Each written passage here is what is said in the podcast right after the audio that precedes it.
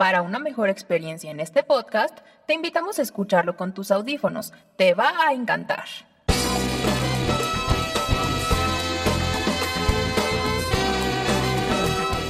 En el taller. Desde alguna parte del universo, con el capitán Mamers Rivera. La tripulación 112084. Vanessa López como Lupita, la inteligencia artificial. Y como invitada especial, Leila Rangel.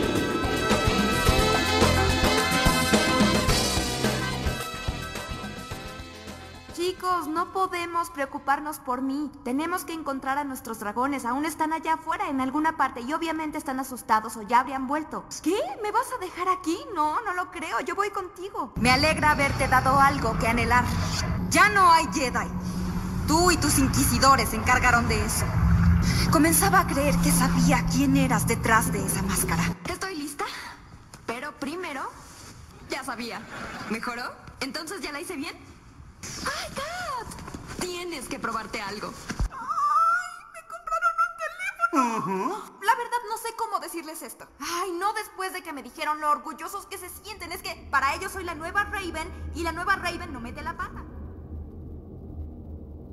Chema, ¿por dónde andamos? ¿Todo está bien? Porque como que está vibrando o la, la nave y eso no es eso no es normal. Híjole, es que. Ay, que.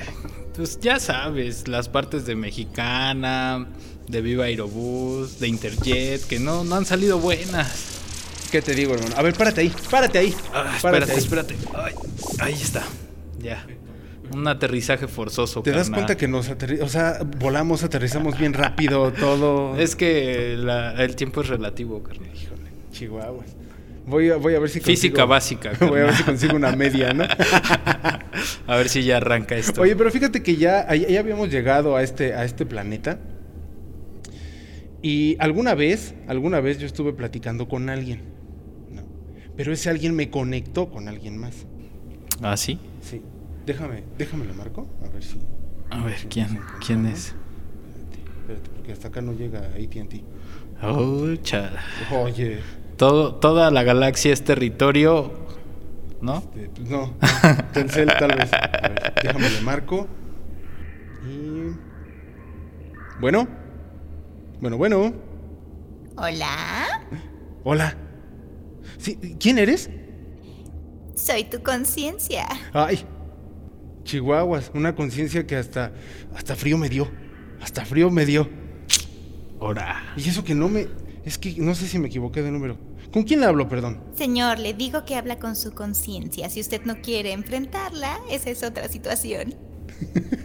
Si no quieres enfrentar la conciencia. No, pues ahí muere. No quiero enfrentar mi conciencia. Dice que es muy, muy, muy, muy fea mi conciencia. ¿no? Entonces, no. O sea, Me fea mi conciencia. imagino. No, no, no en voz, men, ¿eh? Y tampoco en persona, yo creo, ¿eh? Entonces, a ver, a ver. Sí. Mi conciencia se llama. Tu conciencia se llama como tú quieras que se llame. Se va a llamar. se va a llamar. Justina. Justina. Tina, Para nombrecitos que les pones, ¿eh? ya Lupita ahorita ya viene enojada. Por eso, capitán. por eso Lupita te enojada. digo. Híjole. No, Justina y la puedes llamar Tina. Tina. Ok. Hola Tina, ¿cómo estás? Hoy me encuentro muy bien, muy tranquila. Y, y, y esa Tina así como que me está. me está retando. Me está retando, Tina. ¿Por qué me retas, Tina? Pues porque lo mereces seguramente. Y porque es la conciencia. Y la conciencia te reta todo el tiempo. Exactamente, y te enfrenta. Híjole, híjole. Mira, vamos a entrar de lleno. ¿Qué te parece? Me parece perfecto. Esa es la mejor actitud para enfrentarse con tu propia conciencia. Perfecto, perfecto. En este momento me encuentro con... Con Leila Rangel. Hola Leila, ¿cómo estás? Muy bien, ¿y tú? También muy, muy, muy bien. Muchísimas gracias por tomar la llamada, por aparecer en el planeta y por, y por esta plática tan rica que vamos a tener. Estoy lista. Perfecto. Oye Leila, mira, Cuéntame. mira, mira. sé que iniciaste a los siete años y medio, pero, pero, pero, pero, en doblaje. Pero En desde doblaje. muy chiquita, desde los Así tres es. años, has estado en la actuación. Exactamente. Pero mira, yo puedo tener estos datos, toda esta situación, pero qué mejor que tú nos cuentes cómo ha sido el estar en el medio, en la actuación, en el doblaje, en la locución y todo esto desde los tres años. ¿Cómo ha sido? Mira, pues un poco circunstancial. eh, había ciertos elementos en la familia que estaban en el medio, digamos, no actores propiamente. Mi hermano, que fue una gran, pues siempre ha sido una gran influencia para mí, era muy, muy histriónico desde muy chiquito, muy teatral, todo era exagerado, le gustaba mucho jugar a hacer eh, obras de teatro, tenía yo unos vecinos que eran eh, teatreros también, hacían obras infantiles, hacían mopeds, hacían eh, teatro de sombras, títeres, todo esto. Entonces, de alguna manera siempre me vi como involucrada desde muy chiquita. También tuve un, un- un tío que era hermano de mi mamá, él ya falleció, pero él era director de cine independiente. Entonces, de alguna manera, había como muchas cosas en, en mi, en mi ambiente que me invitaban a, a- a ir por ahí. Pero realmente lo primero que, que hicimos mi hermano y yo fueron comerciales para televisión. Eh, digamos eso en el mundo profesional, porque él y yo pues jugábamos constantemente a hacer obras de teatro y armábamos cositas en, en la casa. Sí. Pero realmente el primer acercamiento ya como con el mundo profesional y, y cobrar por hacer lo que hacíamos eh, fue un video, un videoclip de aquel momento, de los años 80, yo soy del 85, Ujú. y Lucía Méndez, que en aquel momento era una superestrella, era esposa de Pedro Torres, que es un productor muy importante en México, Sí. Y en, aquel momento era como su, su momento máximo. Entonces eran pareja y justo para un video de Lucía nos escogen a mi hermano y a mí para ser hermanitos dentro del video e hijos de, de Lucía Méndez. Entonces ese fue como mi primer acercamiento con el mundo profesional. ¿Cómo, cómo ha sido? Eh, bueno, si la pregunta va más hacia pues ser un niño actor o ser una niña actriz en mi caso y cómo, cómo va esa, cómo se maneja esa parte, pues yo te diría que ha tenido de todo, ha tenido cosas muy positivas. Yo creo que la más importante para mí es hoy por hoy tener eh, una carrera sólida dentro del medio, porque la hice desde muy chiquita y se fue formando poco a poco, pero creo que me da la solidez eh, el tener eh, esto desde tan chiquita, entender muchas cosas desde muy niña. Y por otro lado, pues se pierde cierta infancia, digamos, porque mm, un niño a veces lo que quiere es irse a jugar, pero se está comprometiendo a una cuestión laboral que representa una disciplina, una puntualidad, un pago de por medio y, y esa mezcla a veces es un poquito difícil porque un niño a veces dice, sí, yo, yo dije que sí, pero eso lo pensaba ayer, hoy yo quiero quedarme en mi casa jugando o quiero irme a una pijamada y, y cosas de ese tipo de pronto para un niño es un poco difícil manejarlas. Pero no cambiaría lo que, lo que soy para nada. Eh, solo, bueno, te hablo un poco del- de la parte padre y la parte difícil para un chavito que, que se incorpora al mundo laboral desde muy niño. Y bueno, pues obviamente al ser una cuestión artística y demás, pues tiene una parte de gozo muy padre y, y también haberlo empezado todo esto como un juego, porque Sí. así fue como lo empecé, pues me ha dado como otra visión de, de lo que quiero, ¿no? Y pues no, no es como un niño que, que a lo mejor tuvo que trabajar en, la siembra o que tuvo que trabajar en, en cuestiones de fábrica, ¿no? O sea, no es como ese tipo de niño trabajador que, que es, que es un mundo muy complicado y de mucho esfuerzo físico o de, o de explotación. No fue mi caso, pero pues tiene esas, esas eh, vicisitudes que de pronto pueden volverse un poco complicadas para alguien que tiene una, una experiencia muy corta, ¿no? De, de edad y de vida. Claro, claro, claro. Y qué bueno que haces esa acotación, qué bueno que comentas, que no, o sea, que no fue como el irse del lado de la explotación, ¿no? Porque luego se, se, No. se cree eso, ¿no? Con, con, con los hijos, con los niños. La verdad es que hay muchos casos, ¿no? Sí, sí hay muchos casos alrededor. Te mentiría si, si te dijera, no, pues todo mundo era como por pleno gusto y, y conciencia de que era lo que quería. Insisto, la, la ventaja aquí es que es una actividad artística que, que también mm, se presta a la diversión y se presta a otro tipo de algo más lúdico, ¿no? Y creo que esa es como la ventaja. Pero, pero sí, yo conocí muchísima gente que estuvo en esos casos y bueno, pues siempre es complicado, es un tema complicado. Incluso ahora como adulta, cuando me toca trabajar con niños que sé que no están ahí por su pleno gusto, y gozo, es muy complicado porque además habiendo sido eh, una niña actriz, pues también entiendo que pues que hay que, que hay que ver caso por caso y, y tratar de pues de llevarlo lo mejor posible, pero no caer, no caer nunca en abusos y también con el trato a los niños, que eso es muy importante. Ok, claro que sí, claro que sí. Y bueno, mira, desde los tres años, ¿no? Desde los tres años. ¿Cuál fue tu papel de los tres años?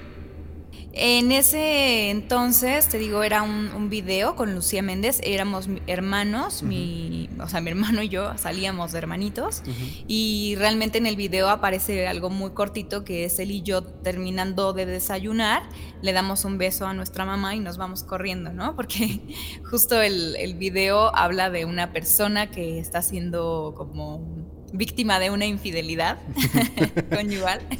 Entonces, eh, ella, ella se pregunta, ¿no? Esa, pues, una música muy de balada ochentera, donde, donde este, la mujer era súper víctima. Entonces ella dice, ¿y quién será? ¿Y cómo ha logrado echarte de mi lado? Cuéntamelo ya, ¿no? es una cosa como muy telenovelesca pero el video también se desarrolla por ahí y pues vemos que ella se está despidiendo de sus hijos y luego en primer plano, en una cosa así muy de, efectos especiales muy ochenteros, aparece el susodicho en primer plano y parece que tiene otra familia, ¿no? Entonces es una cosa así, pero pues era, eso y, fue fácil pues porque estaba con mi hermano también y mi mamá siempre cuidándonos, ¿no? Pero bueno, en el video realmente aparece eso y, y, nosotros hicimos más cosas que ya finalmente no quedaron en la producción final. Ah, bueno, no, no, no quedaron, pero en tu cabeza sí. En mi cabeza sí y en mis recuerdos, por supuesto. Claro que sí. Y, en, Lucía Méndez también. Y Lucía, claro, claro, en ella también, por supuesto. Oye, y de ahí nos vamos a dar un brinco, ¿sale? Sí. De ahí nos damos un brinco a tus siete años y medio, en donde inicias la, la, la, locución como tal. Sí. Entonces, eh, es en la cooperativa del doblaje, ¿no?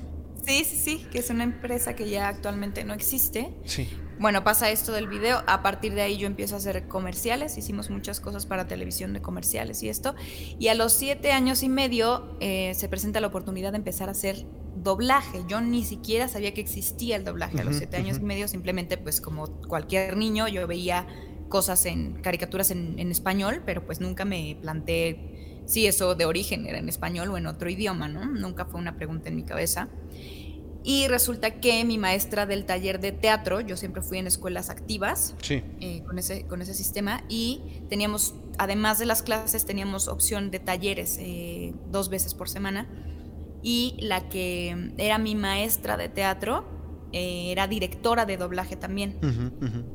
Y su hija era mi compañera. Entró ella en primero de primaria en una escuela en la que yo había estado desde desde jardín de niños, ¿no? Entonces, en primero de primaria entra esta niña a mi grupo y su mamá era la maestra del taller de teatro, entonces yo, bueno, tenía relación con ambas y nos toca hacer a su hija, a otro niño y a mí una exposición para, la, para las clases normales sobre teatro, justamente. Y como la mamá pasaba mucho tiempo en la cooperativa, donde ella era actriz y directora, eh, les pide a nuestras mamás, a la del niño y a la mía, que vayamos por favor todos a la cooperativa para ahí, en, ratos que ella tenga libre, armar la exposición. Entonces ahí como yo me paro por primera vez en una compañía donde se hace doblaje. Entonces había una cafetería que no, como que había sido cafetería, tengo ese recuerdo, pero no se utilizaba ya como tal pero nos prestaron ese espacio y ahí estuvimos con las mamás este, como construyendo toda nuestra exposición, fue una exposición muy bonita y e hicimos así un teatrito, este, los tres actuamos, cantamos, hicimos... Eh, creo que tenía, hablaba, hablaba como del proceso en el que se, se, ha ido haciendo el teatro, ¿no? Como las diferentes etapas, el origen del teatro. Em, tocábamos como varios temas, pero cantábamos y hacíamos muchas cositas. Entonces sí nos, sí nos llevó un rato armarla porque estaba bastante bien hecha. Y ahí fue cuando, fue la primera vez que pude entrar a una sala de grabación y ver qué se hacía y cómo se hacía, ¿no? Entonces eh, yo dije que me, que me, gustaría incorporarme y como siempre se necesitan niños porque no hay muchos niños en el medio. y siempre está como súper necesitados de, que haya niños reales y que no sean mujeres haciendo voces de niños. De niños, sí. Entonces fue relativamente fácil, ¿no? Tanto aprenderlo para mí por ser tan niña como cuando aprendes bici o patines o estás mucho más, mm, digamos, abierto al aprendizaje y no tienes tanta tanta información en la cabeza, y por otro porque se necesitaba realmente que hubiera más niños. Entonces fue como que se, unieron ahí las, las circunstancias y lo pude empezar a desarrollar. Me dieron oportunidad de hacer pruebas y fui aprendiendo y sobre la marcha pues cada vez eh, fui mejorando y, y adquirí mejores personajes. Y algo más sencillo porque ya habías eh, tocado como esta parte actoral y todo esto. Entonces, sí, totalmente. Y además a mí la verdad es que siempre me gustó. O sea, desde muy chiquita yo sí tengo recuerdo de, pues esto que te digo, con mi hermano hacíamos obras, no, no, no nos daba pena, no era algo que, ay, no, o sea, yo he visto, ¿no? Que hay niños que de plano o no les gusta o, les da demasiada eh, vergüenza o, ¿cómo decirlo? Como, pues sí, como sentirte expuesto y tal, ¿no? Pero no, la verdad es que nosotros sí, fue como un proceso muy de juego y, muy lúdico y, se fue dando solo. Pero a mí era algo que me gustaba mucho, entonces no, nunca, o sea, nervios siempre, ¿no? Pero pánico escénico nunca, nunca, he tenido. O siempre te has controlado y eso es muy bueno. Sí, sí, sí, sí. Obviamente el nervio existe, ¿no? Y eso es padrísimo porque es pues este pulso vital de, que vas a hacer algo para tanta gente o de las primeras grabaciones, cuando, cuando conoces a directores nuevos y que te están probando y tal, ¿no? Pero aprendí a convivir con eso desde muy temprana edad. Ok, ok, ok.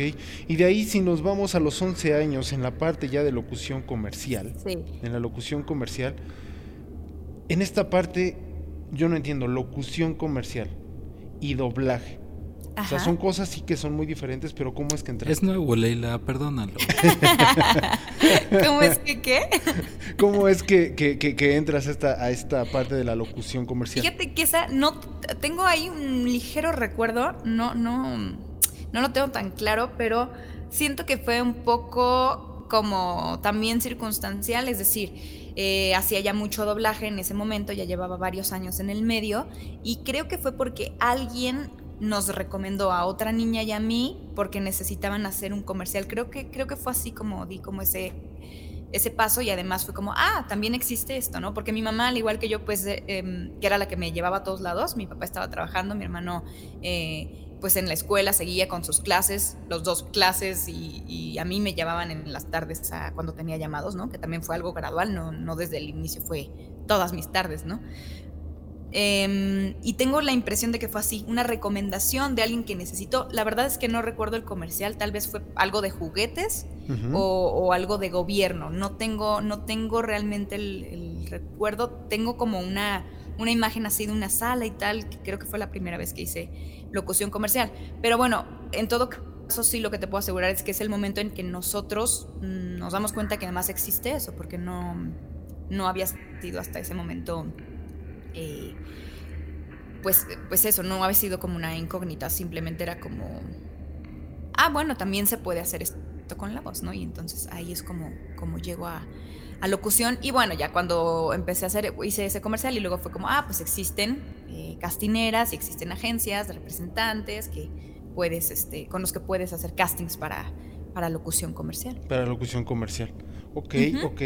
Y pues mira, fíjate, actriz y directora de doblaje, actriz de teatro, locutora comercial. Sí. Bueno, ¿qué más? ¿Qué más? ¿Qué más? ¿Qué más? Porque eh, la, verdad esto de, actriz y directora de doblaje, dirección de doblaje, yo en lo personal siempre tengo en la mente que es lo más complejo que puede existir en el doblaje, la, dirección de doblaje. La dirección. Híjole, yo creo que comparto, sí, totalmente. Em, hay gente a la que se le da muy bien. A mí me gusta, me ha gustado. No he tenido tantas... Em, no me he querido involucrar tanto en esa parte, si te soy sincera. Me gusta y le he ido encontrando la manera. Pero sí se me hace muy complicado hacerlo mm, bien, ¿no? Hacerlo... ¿Sabes? Como... Implica tantas cosas y además... Mm, ¿Cómo te explico? Yo creo que esa complejidad que tú también eh, notas es, como homologar o, hacer que todos coincidan, que hacer como una, ah, una dirección general, así tener una visión global de cómo quieres que se escuche, a quiénes vas a llamar, cómo se van a escuchar esas voces mezcladas, que no haya voces que se parezcan entre sí para que también musicalmente, digamos, por llamarlo de alguna manera, haya, haya una armonía pero además buenos actores, pero además actores que les vayan a los eh, que, están en origen, ¿no? Entonces, sí, yo creo que es como dirigir una orquesta, ¿no? Es, es algo que necesita de ti como una visión muchísimo más amplia y, he tenido muy buenas experiencias y, y, ahora me gusta también como el resultado. No he podido ver todo lo que he dirigido, pero, pero mm, eventualmente, o sea, no eventualmente, más bien con cierta tiempo entre proyecto y proyecto, la verdad es que no me desagrada nada. Creo que además se practican y, encuentras otras herramientas que tienes tú de expresión y de... ¿Sabes? A mí lo que más me ha resultado complicado es cómo, cómo pedirle las cosas a las personas sin, sin recurrir al, al recurso de hazlo así, ¿no? O sea, decirles, Así, lo quiero así, darles el tono tú, que es algo que a veces es muy complicado, ¿no? Creo que funciona muy bien con niños, eso es algo que yo he visto. Con los niños funciona muy bien, pero justo no puedes olvidar que el niño también tiene que entender qué está diciendo y por qué lo está diciendo, porque me toca ver muchas cosas en televisión de pronto, de productos doblados, que de pronto, el otro día estaba analizando justamente con mi novio, se ve que no entienden lo que están diciendo y solo como periquitos repiten, como grabadoras, ¿no? Entonces no causa el mismo efecto porque no hay una intención real en lo que están diciendo. Pero en todo caso, esto de dilo así, cuando es, debería ser como el último recurso y creo que a veces uno abusa de eso por no saber cómo explicar lo que quieres, ¿no? Entonces, esa, esa transición... Eh, de cómo lo quieres tú, cómo lo estás viendo en tu cabeza, que además tú ya viste el capítulo completo, la película completa, cómo lo quieres y podérselo expresar al otro, a mí eso es como lo que se me hace más complicado de, la dirección. Ok, paciente, ¿eres paciente? Sí, creo que sí. ¿Sí? Sí, sí. En todo caso, creo que me llego a, a,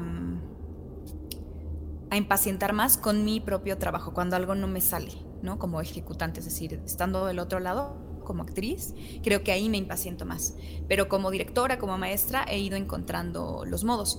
Ahora, también he sido maestra ya de varios grupos y, y creo que ahí, cuando hay mucha indisciplina o cuando hay una resistencia muy fuerte, creo que eso me impacienta más. ¿Sí? Eso sí me, sí me puede llegar a desesperar mucho, sobre todo porque estás tratando, al menos en los grupos que yo no en todos, pero en, alguno que he llegado a tener conflictos, sobre todo con gente que ya decidió estar ahí y que no le, no le impusieron y que incluso está pagando por estar. Y a veces esta onda, pues es que si es lo que quieres, entonces tienes que estar abierto a, a la enseñanza, si no, entonces no es tu lugar, ¿no? a los comentarios, a todos los comentarios, a cualquiera, buenos, malos. Y claro, y te juro, te juro que trato de ser muy sutil, ¿no? Siempre trato de de no agredir o de no hacer sentir mal a alguien porque sé también el, valor que tienen las palabras a veces y cómo puede impresionar a alguien en su vida un, comentario negativo. Entonces trato de ser como sutil y no tan... No estoy, no estoy muy de acuerdo con esa vieja enseñanza en la que te hacían sentir muy mal para sacar de ti algo muy bueno. La verdad es que no lo considero necesario y no voy por ahí jamás, nunca, o sea, siempre trato de no tocar eso, pero con la disciplina sí, sí es, eh, es un tema, ¿no? O sea, sí creo que ahí sí tienes todo el derecho como maestro de decir, oye, esto no, lo que estás haciendo no, no me funciona y además estás distrayendo a todo el mundo, ¿no? Sí, es que mucha gente mucha gente confunde lo que es la disciplina con, con, el hacer sentir mal a una persona. Son cosas muy diferentes y la disciplina sí saca lo mejor de ti, pero con algunas otras situaciones más, no con la forma de hacerte sentir mal, de no sirves, no sabes hacer las cosas y todo. Exacto, creo que eso es innecesario y la verdad que soy enemiga de ese tipo de enseñanza, no la veo necesaria y la veo contraproducente, ¿no? O sea, lo he visto con el trato a niños, por ejemplo, ¿no? no, no en el medio necesariamente, pero en ejemplos de la vida, de sales a la calle y de repente ves cosas así, o, en películas, o no sé, en, en, mil lugares donde ves una enseñanza de este tipo que es como herir al otro para que reaccione y se porte bien o, entre en razón o, se discipline, la verdad es que no creo que sea el camino.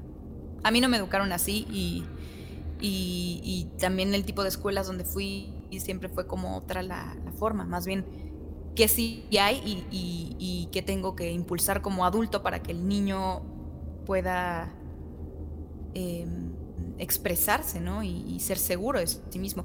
Ahora, con adultos es muy distinto, ¿no? Porque con adultos de pronto ya te enfrentas a todos los traumas de esa persona, a todo por lo que ha pasado y ahí de pronto hay mucha resistencia y eso, eso creo que es más complicado. Con niños es, es distinto. Sí, ya con adultos te enfrentas también con el tema, el, el mal llamado tema o buen llamado tema, no sé, el ego, ¿no? También. Por supuesto. Entonces, ¿a mí qué me vas a estar enseñando? Yo ya pasé por eso. No, no, no, no, no, esto se hace así. eso, eso se vuelve más complejo, ¿no? Eso es lo que a mí me ha complicado la existencia con un grupo en particular que tuve la experiencia.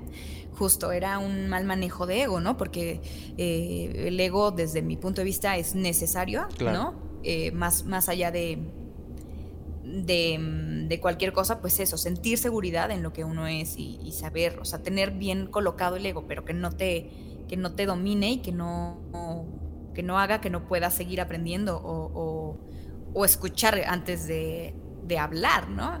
Pero sí, justo, justo ha sido esa la, la problemática.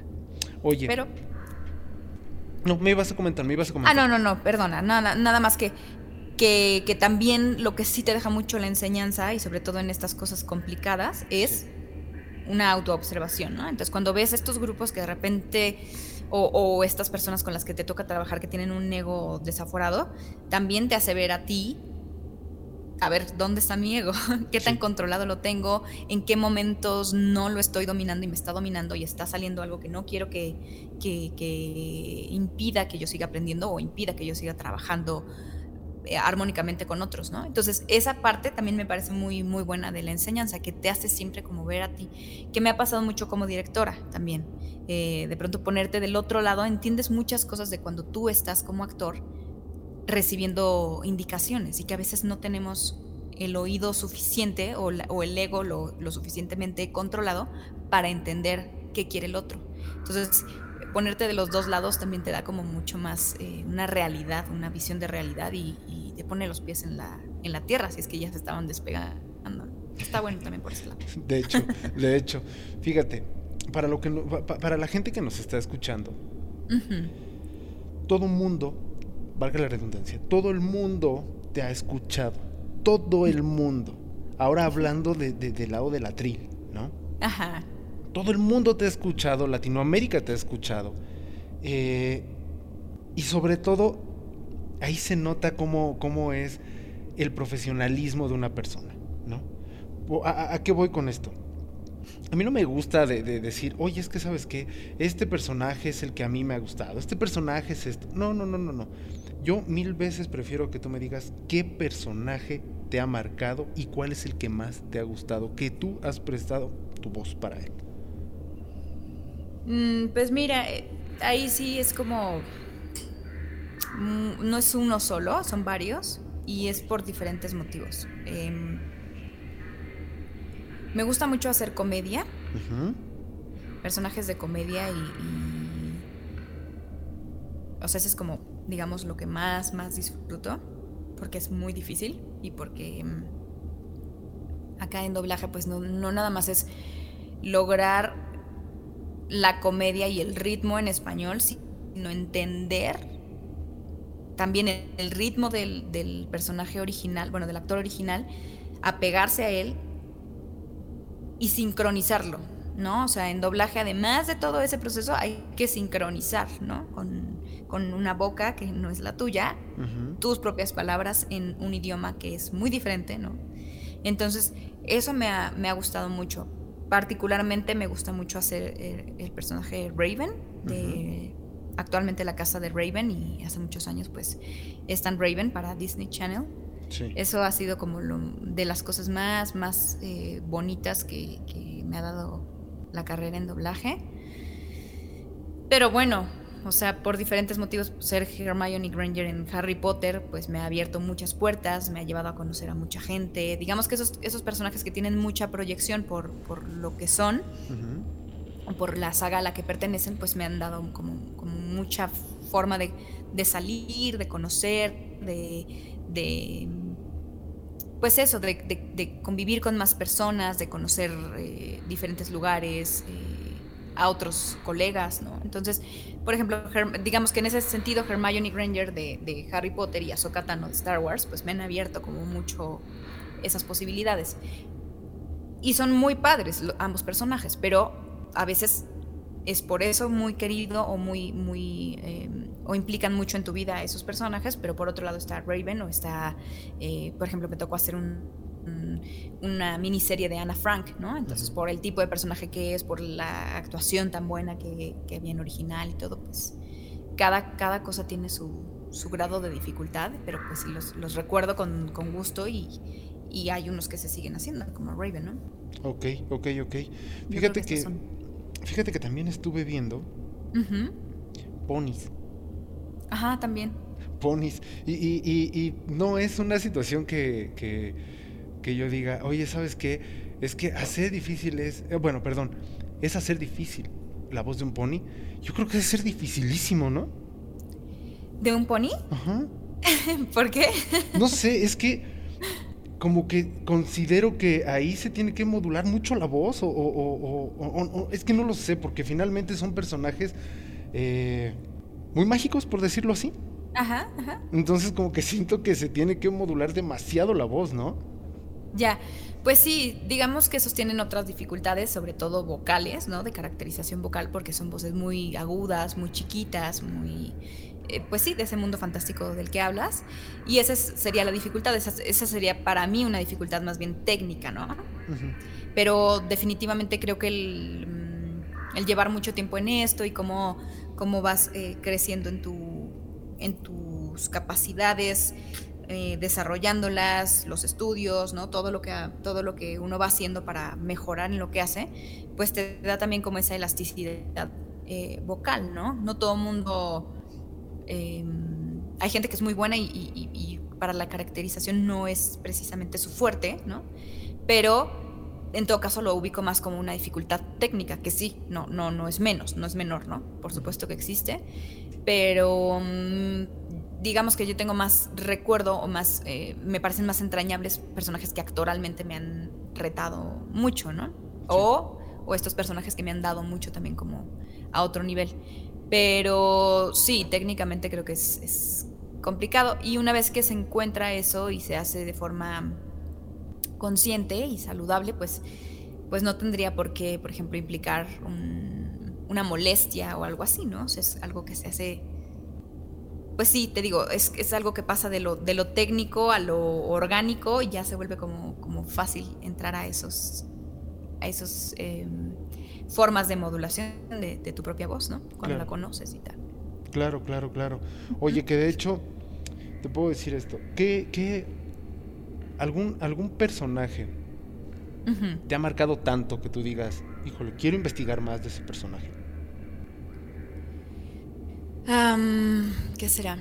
Pues mira, la verdad es que un poco por, por la rapidez con la que se hace el doblaje y que siempre estás como mañana es otro personaje y, pasado otro y tal, a veces no, no da mucho tiempo de profundizar en, ellos realmente, ¿no? Em, pues hay personajes de los que hay más material, sobre todo los que vienen de, de una cuestión escrita, por ejemplo Hermione Granger, y que no nada más por interés, sino porque lo he necesitado, pues he tenido que investigar más. Pero este tipo de procesos sobre personajes más bien se da, por ejemplo, en teatro, donde sí hay dos o tres meses de preparación de una obra y lees el texto, lees otros, otros, eh, otros textos del, del, autor de la obra que vas a hacer, haces ejercicios para ir encontrando el personaje, construyes el personaje, todo eso, pues sí, te da el tiempo suficiente para hacerlo y más bien es un proceso que se ha dado en teatro en mi caso. En doblaje en particular, pues, insisto, es tan rápido todo, tan, tan vertiginoso que un día, un mismo día puedes estar haciendo em, la mamá de alguien, la hija de alguien, la hermana de alguien, un comercial, cantar, ¿no? O sea, hay tantas cosas que hacer que, que no da tiempo realmente de, de ir mucho más allá. E insisto, estos casos donde vienen de, cosas escritas, es mucho más fácil tener más información.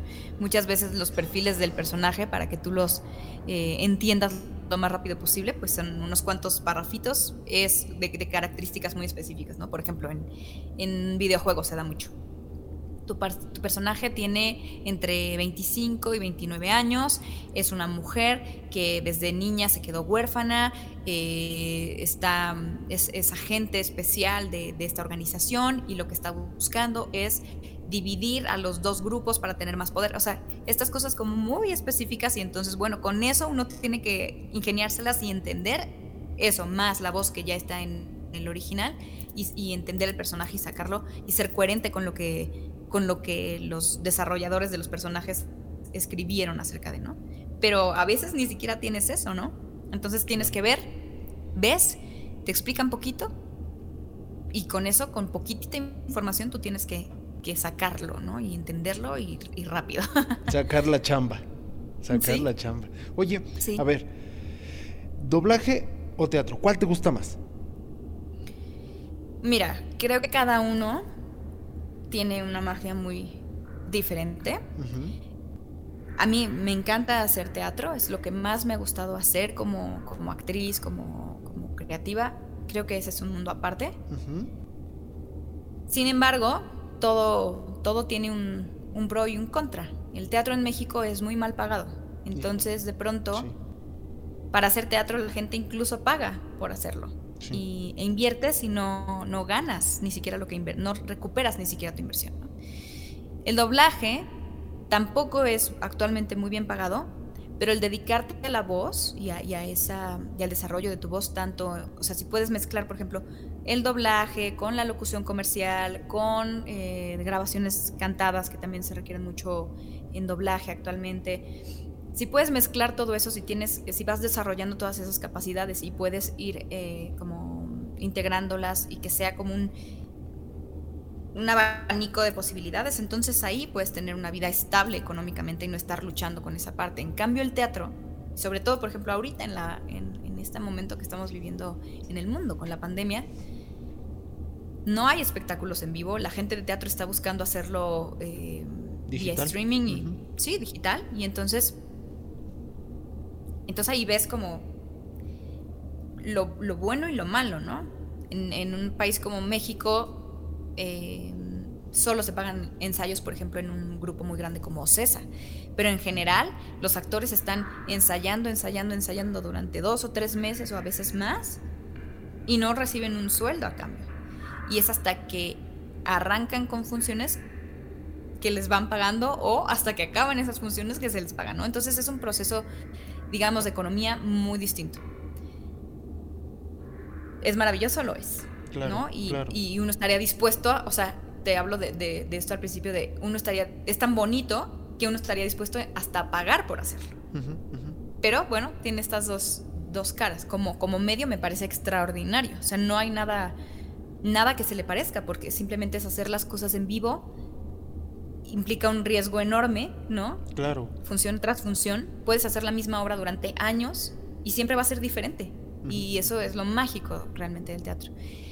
La magia del doblaje radica en otras cosas y yo creo que para mí la más linda es em, poder transmitir por medio de la voz sentimientos y emociones y situaciones y personajes, ¿no? O sea, enfocarte en ello para, para, hacerlo. No es que sea tu único recurso, ¿no? Te mentiría, porque está la intuición, está la memoria, está la voz, digamos como la técnica, la dicción, ¿no? Son muchos elementos. Pero al final lo que se plasma ahí, lo que queda grabado, es la voz.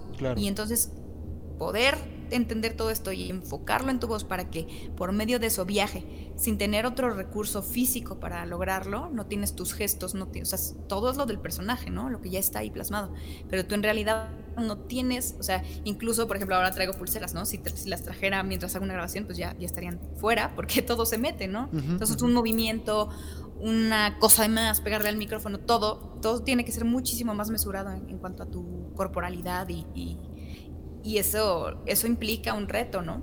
Entonces creo que la magia es poder lograrlo y que, que, a través de tu voz viaje y la gente lo perciba, ¿no? Y lo, lo viva y, y, lo, las, y conmuevas a la gente, ¿no? Eso creo que es como la magia del doblaje.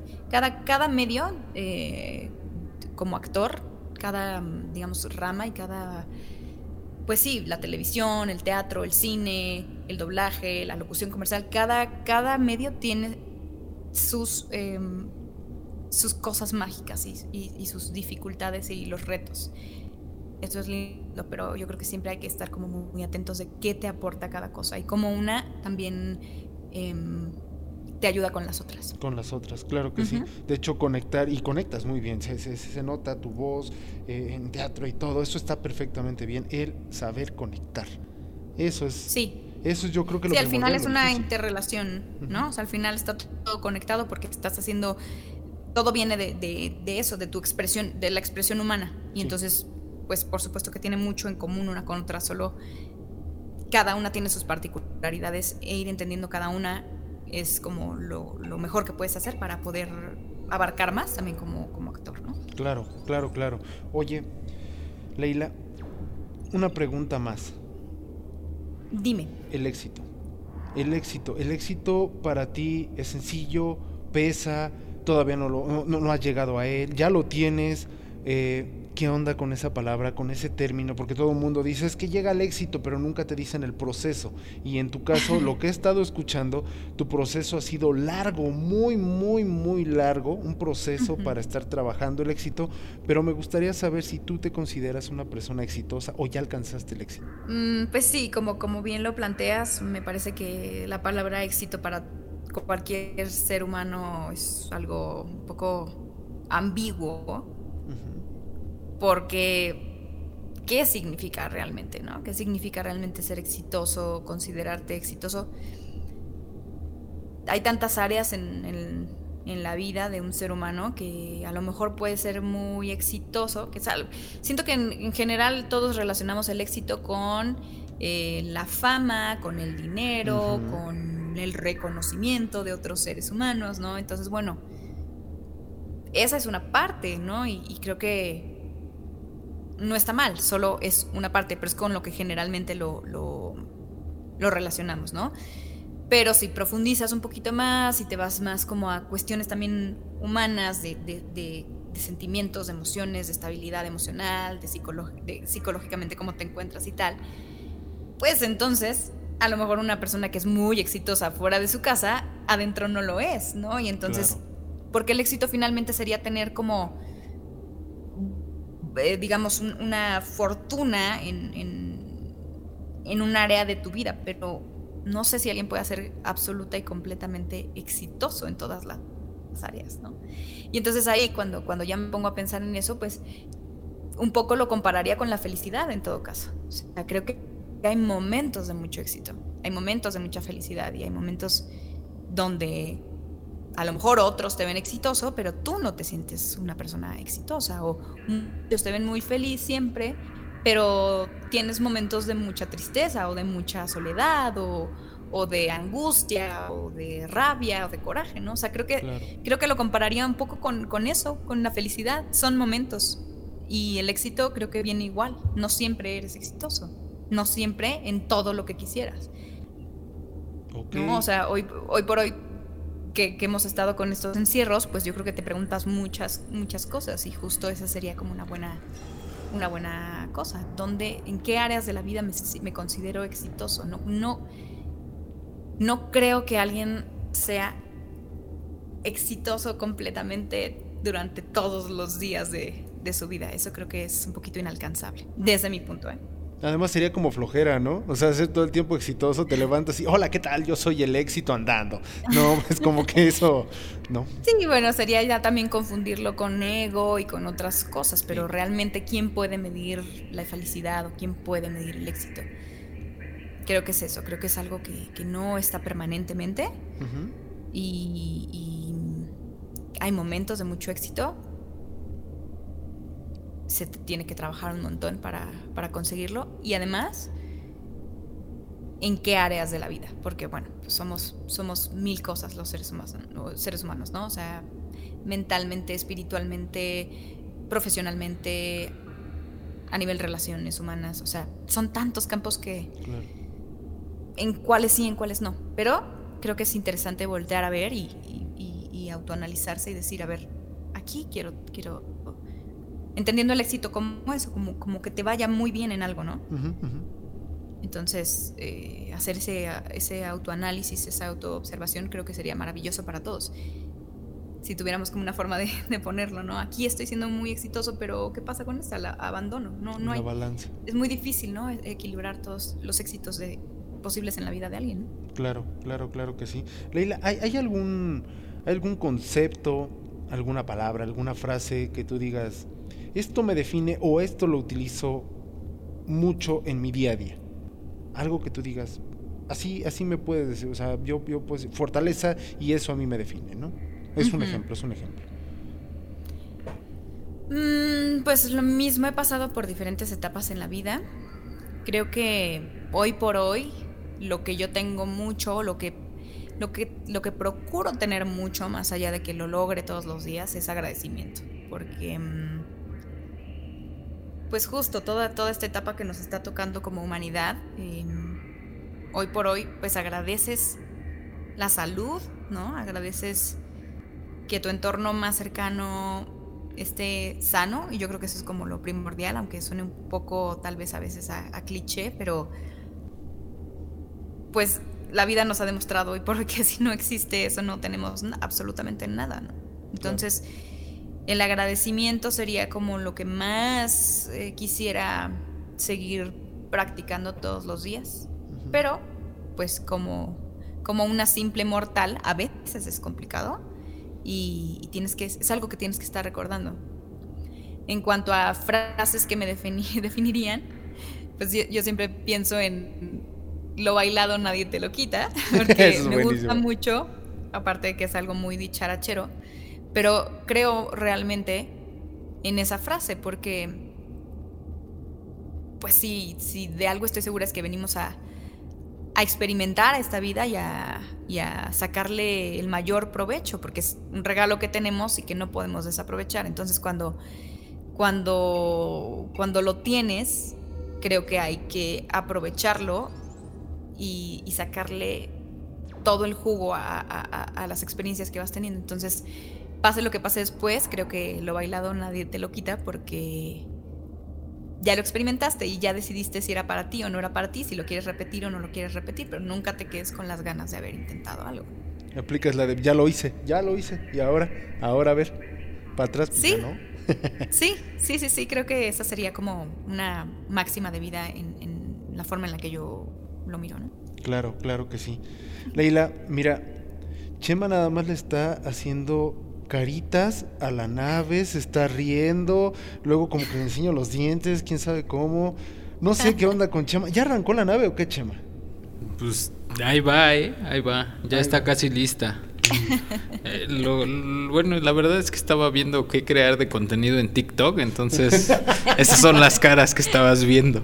Ese Chema, ese Chema. Leila, mira, voy a tener que irle a ayudar a Chema porque siempre, siempre yo soy el que saca la nave a andar.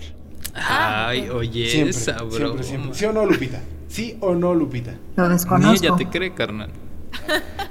¿Qué te puedo yo decir? Oye, pero fíjate que quedaron muchas preguntas. Me gustaría mucho.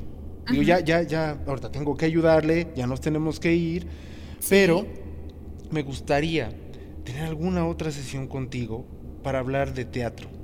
Sí, claro que sí. me encantaría hablar mucho de teatro porque son temas que, que- que- que la verdad, bi- bien lo dices, ¿no? O sea, uno paga para hacer teatro. Y eso es buenísimo también porque es una, es una pasión lo que se tiene, ¿no? Entonces, explotar también las pasiones son, híjole, es como primordial para el ser humano, ¿no? Yo creo que sí, que, que es ese balance también, eh, entender un poco, bueno, vivimos en sistemas que, que a veces no, no te dan el tiempo o la oportunidad de, de hacer todo lo que uno quisiera, ¿no? Y menos si eso implica además una inversión económica en economías tan complicadas de, de- del tercer mundo y de, bueno, actualmente de- del mundo entero que está pasando por tantas crisis constantemente, ¿no? Pero, pero es algo que no debe, debiera dejarse de lado, lo que a uno le apasiona y para llenar también el espíritu y esa zona de nuestras vidas que, que con nada más se van a, a sentir satisfechas. No hay otra cosa más que hacerlo y, y vale la pena también encontrar esos momentos y esos, esos fondos para, para, poder llevarlo a cabo, porque el alimento para el espíritu, pues realmente lo que a cada quien le apasione, creo que vale mucho la pena hacer ese, ese intento siempre y esa búsqueda de, de no dejarla de lado por, por priorizar muchas otras cosas, ¿no? Me gustó, me gustó muchísimo. Me gustó muchísimo lo que acabas de decir. Que les voy a decir una cosa, escuchas. Algún momento de la vida quisiera que la tuvieran como maestra. Es una maestra que jamás le vas a quedar mal ni nada de eso. Tiene, tiene una mirada dura, tiene una mirada fuerte que te va a decir, ah, no, no, no me lo entregaste, ah, no lo hiciste, ah, bueno, es más, yo creo que ni te va a decir eso, pero no le van a quedar mal precisamente por esa situación. Y, y además, ya lo dijo, ella no le gusta esa enseñanza a la antigua, ¿no? Sí, bueno, a la antigua y de, de algunos, ¿no? no por, por, no generalizar, pero sí, creo que, creo que eran otros métodos, otras formas que, se, que, que, tenían, que correspondían a su época tal vez y a la forma de ver la vida, pero, pero hoy por hoy creo que desde el amor y desde el... Que ojo, no es, no es como volverse laxo, ¿no? Que también la, la línea es delgada, ¿no? Claro. Sí es, o sea, los estándares... Sería encontrar ese medio, que también es muy difícil. Tampoco volverte tan barco que, que no que no exijas una, una mejora en, en, el rendimiento de alguien, ¿no? Pero, claro. pero creo que sí desde el amor y desde el mmm, desde el tener como muy claros los conceptos de lo que quieres, puedes transmitir esa necesidad de conocimiento y de, y de desarrollo de una persona. Creo, claro. que, creo que ese sería el camino, encontrar esa media entre lo de antes y lo de ahora para no volvernos unos barcos, pero tampoco ser unos eh, sargentos ¿no? En, en, la educación. Claro, hacer un híbrido, hacer un híbrido como lo comentas, sí. ¿no? Pero bueno, Laila, nos tenemos que ir. ¿Ya arrancó o no arrancó, Chema? ¿Ya? Eso es todo, mano, eso es todo. Nos tenemos que ir. Ya tengo aquí en la bitácora cómo llegar eh, híjole, espero no se vuelva a aparecer Tina. Porque la verdad, sí me espantó, sí me espantó. Sí me espantó y luego que digan tu conciencia. No, no, no, no, no, no. Ya estaba Lupita bien enojada también. No, cada situación. Pero queda pendiente una plática de teatro. Me encantaría me saber muchísimas cosas de teatro desde tu perspectiva. Me parece perfecto. ¿Te late? Sí. Oye, claro. pues bueno, mira, oye, ¿cómo te encontramos en herramientas sociales para que te sigan? Pues ahorita me pueden seguir a través de Instagram, es lo que más estoy utilizando. Uh -huh. Mucho tiempo estuve como muy al pendiente de Facebook, pero la verdad es que actualmente no. Y ya estoy trabajando en un proyecto para una página web, pero de momento pueden localizarme como Leila Actriz. Déjenme, les digo bien cómo aparezco. Uh -huh. En Instagram. Denme un segundito que sí se nos hizo bien extraño, estábamos buscando y no encontrábamos nada de Leila más que en Instagram. Sí, bueno, hay como muchas cosas en internet, pero no, no de mi autoría, digamos. Fan, que ponen fan de... Sí, pues más bien cosas que se han escrito de, de proyectos en los que he tenido oportunidad de, de aparecer, uh -huh. pero sí, quiero, quiero próximamente tener ya un, un sitio y bueno, en Instagram por lo pronto, Leila Rangel Actriz y Leila es con Y. Perfecto. Leila Rangel, actriz. Así, así me pueden seguir y ahí sí estoy eh, compartiendo contenido constantemente. Es la, la, red que estoy utilizando, la, la ¿cómo se dice? ¿Red ¿Se social? La, red social que estoy utilizando. Y pues por lo pronto ahí nos podemos encontrar. Perfecto. Síganla, por favor comenten con ella, mándenle mensajes, pero mensajes bien, por favor, porque luego hay cada cosa que ya mandan que uno dice, no, hombre. Entonces, conéctense con ella, pregúntenle también y lejos de, de, de, de seguirle, todos, apréndanle muchísimo porque la verdad es una joya quien tuvimos en este momento en el taller. Muchas gracias. No, muchísimas Muchas gracias, gracias a, ti. Muchísimas, muchísimas gracias a, a ti. Y ya estaremos volviendo. Claro que sí. Cuídense mucho y que arranque pronto la nave. Muchísimas gracias, Chema. Órale, arráncale, arráncale. Ya, ya, vámonos. Órale, Órale, vámonos. súbale ahí lugares. vámonos. Hemos finalizado por hoy. Me informan que la nave alcanzó sus niveles óptimos de navegación y despegue. Te esperamos el siguiente sábado en un viaje más por la galaxia, conociendo grandes estrellas, vida inteligente y un sinfín de anécdotas. Recuerda que cada domingo subimos información sobre temas de marketing, publicidad, diseño y situaciones con las que interactúas día a día. No dejes de visitarnos en cada una de nuestras herramientas sociales y sigue en contacto con nosotros.